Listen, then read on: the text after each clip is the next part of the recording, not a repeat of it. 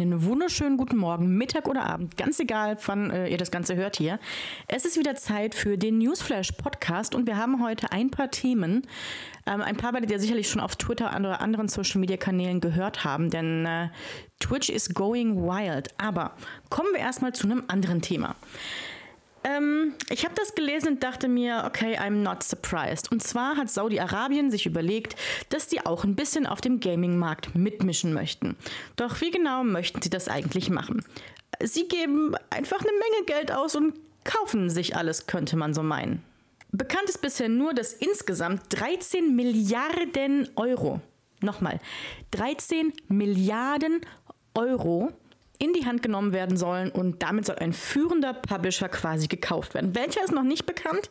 Ähm, ich weiß jetzt spontan auch nicht, welchen man für so viel Geld kaufen wollen würde, aber es ist eine unfassbar hohe Summe. Wenn man hier auf die Gerüchte hört, dann könnte das Ganze Electronics Arts sein. Da haben die auch schon Anteile gekauft. Ähm, es gibt Gerüchte, dass es zum Verkauf steht. Man weiß es nicht so genau, alles nur ein Gemunkel, wird also spannend bleiben. Und wenn man jetzt denkt, okay, 13 Milliarden ist eine Stange Geld, hold on, denn Saudi-Arabien nimmt einfach mal noch weitere 19 Milliarden in die Hand, um sich in der ganzen Branche irgendwie breit zu machen. Denn man möchte quasi seine Marktanteile weiter ausbauen. Man möchte damit irgendwie Minderheitenanteile an ganz vielen Unternehmen ähm, irgendwie quasi einkaufen. Ähm, es sollen mal 5 Milliarden Dollar hier hingehen an etablierte Industriepartner. Dann will man 500 Millionen in Spiele- und E-Sports-Unternehmen ausgeben. Also man möchte sich überall auf dem Markt irgendwo äh, einkaufen und bis 2030 möchte man dann zu den äh, globalen Marktführern im Gaming-Bereich dazugehören.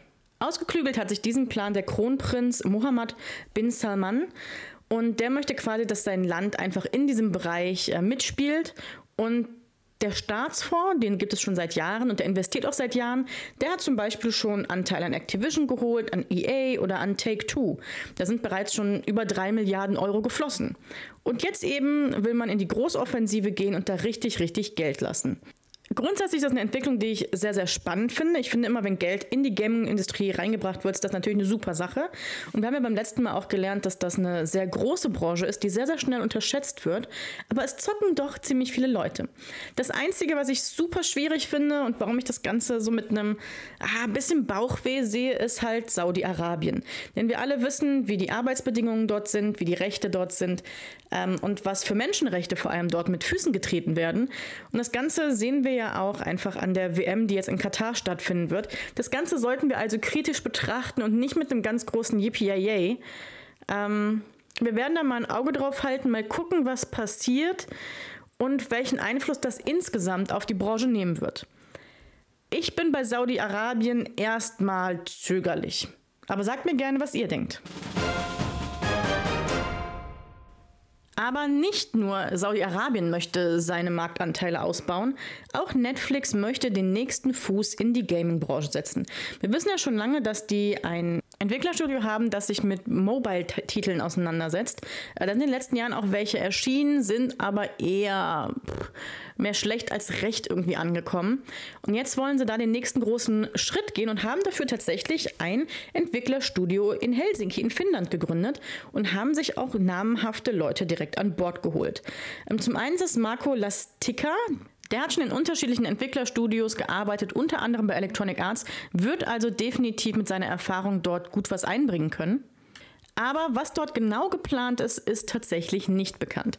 Äh, was für ein Titel das werden soll, ob es mehrere Titel werden soll, ob es Mobile Games werden sollen oder oder oder, all das ist nicht bekannt. Sie haben nur gesagt, sie möchten Spiele von Weltklasse äh, dort entwickeln und ähm, als Begründung für den Standort wurde äh, gesagt, dass es ja dort bereits einige talentierte Entwickler geben würde. Netflix hat ja mit seinem Streamingdienst schon lange ein Auge auf die Gaming-Branche geworfen und aufgrund auch von rückläufiger, rückläufiger Entschuldigung, ähm, Abonnentenzahlen oder Konsumentenzahlen für den äh, Filmstreaming-Dienst war es klar, dass sie sich irgendwann ein neues Standbein suchen werden müssen oder eine neue Branche erschließen müssen. Und sie haben sich für die Gaming-Branche entschieden. Ich finde es gut, ich finde es spannend. Ich bin aber auch gespannt, ob sie da wirklich was auf die Beine stellen können oder ob das am Ende des Tages ähm, auch wieder in Luft verpufft. Dann gibt es noch ein Update zu der Sache mit diesen Casino-Streamern, beziehungsweise ein Thema, das ich sehr kritisch und mit sehr viel Bauchweh auch sehe. Und zwar, wenn einer sagt, das geht an meinen Anwalt. Dann sind entweder Grenzen überschritten oder einer will sich nichts mehr gefallen lassen. Ich weiß es nicht. Folgende Situation. Ähm, Skurros, über den haben wir ja schon geredet, hat mit Glücksspiel-Content ähm, für sehr viel Aufsehen gesorgt, sehr viel Kritik einstecken müssen, sehr viele Beleidigungen einstecken müssen und war ja jüngst auch in diese ähm, Gamescom Prügelei, Geschichte mit verwickelt, hat es auch andere Fauxpas erlaubt in meinen Augen. Ähm, und jetzt ist es so, dass er natürlich sehr öffentlich angegangen wird, viel, viel, viel Beleidigungen einstecken muss und ist von einem anderen Streamer namens Romatra im Stream beleidigt worden. Und jetzt ist es so, dass Scrooge sagt, ich habe da keinen Bock mehr drauf. Das ist Beleidigung, das ist Rufmord, das ist was weiß ich. Ähm, wer das jetzt macht, den zeige ich an. Das geht an meinen Anwalt. Ähm, ist mir ganz egal, ob groß oder klein. Es sollen ihm alle Zuschauer ähm, Sachen, Clips, Aufnahmen zuschicken, wenn irgendwer schlecht über ihn redet oder Lügen verbreitet. Er würde sich darum kümmern. Okay, grundsätzlich kann man sagen, natürlich bei Beleidigungen, du hast ein gutes Recht, das anzuzeigen. Ähm, man muss sich aber auch mal überlegen, ob man dieses Umfeld nicht seit Jahren selber geschaffen hat. Ich meine, ich kenne Skurrus noch zu Zeiten vor seinem Bann, wo er mit GTA RP auf Twitch groß war und der hat immer seine Fresse aufgemacht. Hat immer große Worte gespuckt, hat immer ausgeteilt und hat immer einen auf dicke Hose gemacht und hat sich mit vielen, vielen Leuten angelegt. Und auch jetzt, ähm, er hat nun mal diese Glücksspielsache gemacht und das ist halt nichts, wo man sagen kann, ja geil, hast du gut hinbekommen, ich bin stolz auf dich. Und ich glaube, das weiß er auch selber. Natürlich hat niemand so einen Shitstorm verdient, es hat niemand Hate verdient, es hat niemand Drohungen verdient. Aber ich finde, dass so öffentliche und auch so penetrante Kritik kommt, finde ich total richtig. Das große Problem, was ich sehe, ist, wenn das Ganze mit Beleidigung einhergeht und er als Arschloch oder Hurensohn oder sonstiges betitelt wird, dass das Ganze einfach den Argumenten die Kraft entzieht. Denn am Ende werden die Leute nicht darüber reden, was du für vielleicht valide Kritikpunkte angebracht hast, sondern sie werden in Erinnerung behalten, äh, du hast gesagt, er ist ein Arschloch. Und das ist das Problem. Wenn wir solche Sachen wirklich kritisieren wollen und ernst genommen werden wollen, dann müssen wir auch ordentlich diskutieren. Wir dürfen harte Worte finden, wir dürfen ehrlich sein und wir dürfen auch sehr provokant sein. Wir dürfen aber nicht beleidigen und wir dürfen unsere Argumente nicht schwächen. Und genau das ist das, was gerade passiert. Denn es redet keiner darüber, dass gesagt wurde, Rumatra hat das, das ähm, Glücksspiel kritisiert oder hat gesagt, was er da macht, ist, ist schlecht. Sondern es reden alle darüber, Mensch, der hat ihn als Arschloch bezeichnet äh, oder als Hurensohn war es, glaube ich. Und Scrooge möchte jetzt einen Anwalt einschalten. Über das eigentliche Thema redet keiner mehr. Und das ist gefundenes Fressen für diese Bubble. Sie haben immer einen Grund, nicht über das eigentliche Thema reden zu müssen. Weil sie sich immer in eine Opferrolle ste stecken können. Und genau das sollte verhindert werden. Ich weiß, das ist im Internet super schwierig und ich weiß, wir alle sind mal emotional oder ähm, haben ein bisschen viel Temperament, aber reißt euch zusammen. Wenn ihr dem Ganzen Kraft verleiten wollt wenn ihr ernst genommen werden wollt, dann macht's richtig. Macht es richtig und das geht. Das geht. Ja, die Sache mit dem Anwalt, das ist super schwierig. Ähm, ich äh, sehe das ganz, ganz schwierig, denn ich weiß nicht, ob ihr das mitbekommen hat. Scores hat auch die Tage ähm, jemanden einen DMCA-Strike reingehauen, der ein Reaction-Video auf seinen Content gemacht hatte und hat ihn darin auch beleidigt, wenn ich das äh, richtig im Sinn habe, und hat dann DMCA-Strike auf Twitch rausgehauen, sodass der Kanal von der Person offline gegangen ist, er quasi einen Strike auf Twitch hat, davon darf man, glaube ich, nur zwei oder drei haben. Ähm, und das ist tatsächlich etwas, was unter Reaction Streamern immer so eine goldene Regel war, so ein Firm Handshakes, wir gegenseitig äh, zeigen uns nicht an, drücken keine Claims rein und und und und. Und das ist hier halt gebrochen worden. Sehr schwierig ähm, ist der Beginn von etwas, was ziemlich schnell ausarten könnte, was ziemlich schnell als Waffe genutzt werden könnte. Ähm, ich glaube, dass jeder Reaction-Streamer weiß, dass er da auf äh, einem ganz gefährlichen Boden sitzt. Aber das ist tatsächlich eine nächste Stufe und da ist jetzt etwas losgetreten worden, von dem ich mal sehr gespannt bin, wie das ausgeht. Ein Twitch-Thema, ein Feature, an das diese Woche ungefähr niemand vorbeigekommen ist und das, glaube ich, den größten Shitstorm seit langem hat, nachdem äh, wir ändern unseren Share und Streamer bekommen nur noch 50-50 ab einem Umsatz von 100.000, ist tatsächlich die Nachricht, dass es Elevated Chat Messages geben soll. Für alle, die nicht wissen, was das ist, das sind so ange heftete, hervorgehobene Nachrichten im Chat, die man sich kaufen kann.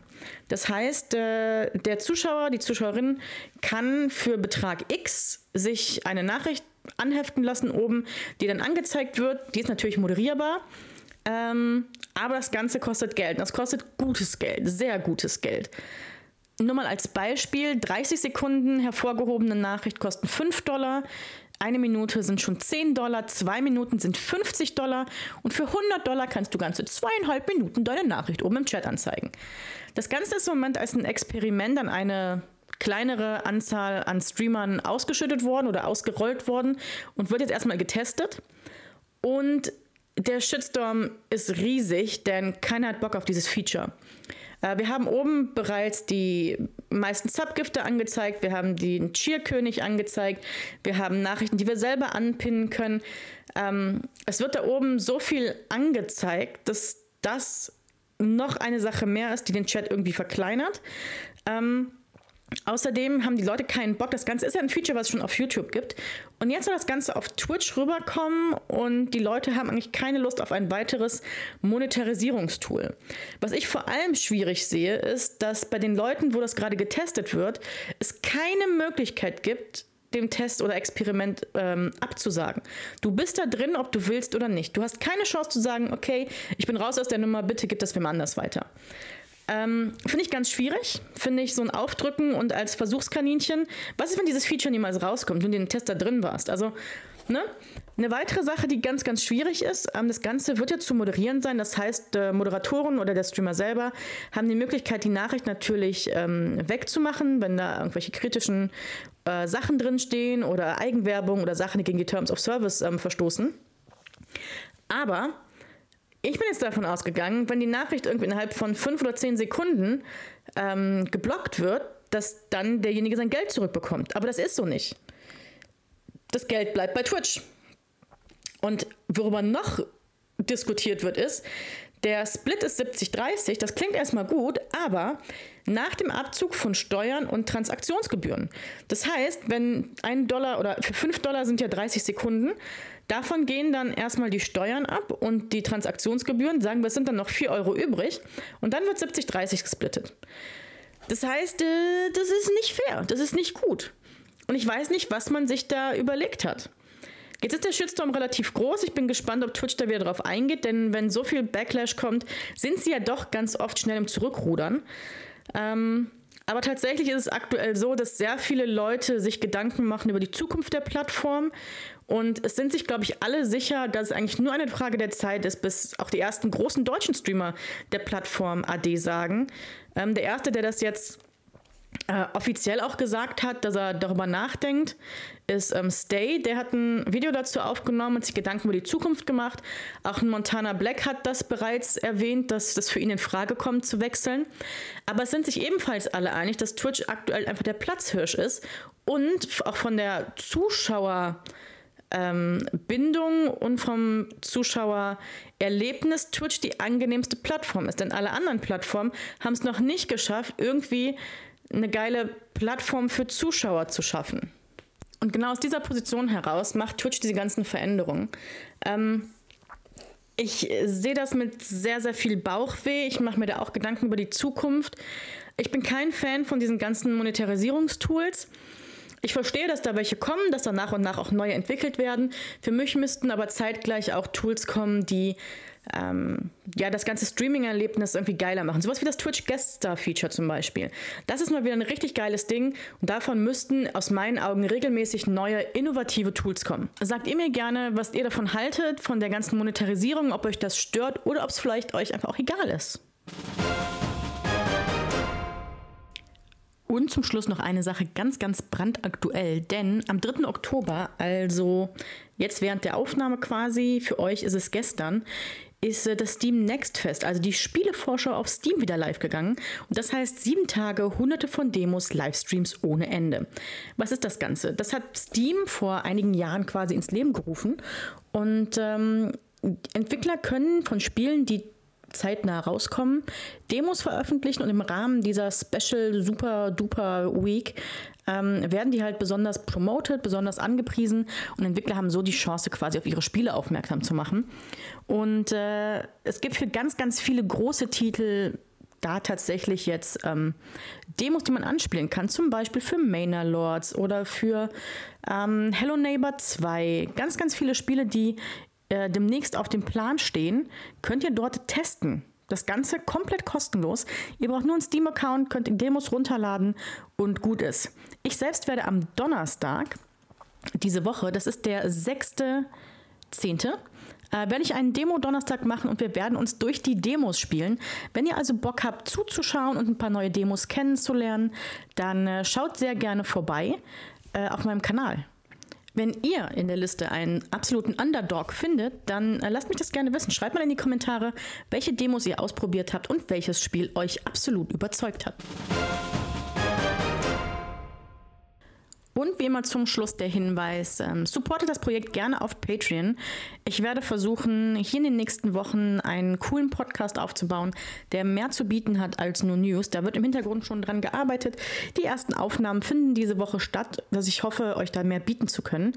Wenn ihr also Interesse habt an einem Podcast, der äh, komplett frei ist erstmal und bei dem ihr coole Inhalte rund um Twitch und die Gaming-Branche bekommt, ähm, dann lasst ein Follow da, support das Projekt gerne über Patreon, folgt mir auf meinen Social Media Kanälen und äh, lasst gerne auch Feedback da, wie ihr die Aufnahmen findet, wie ihr die Themen findet, ähm, wenn ihr euch irgendwelche Sachen wünscht.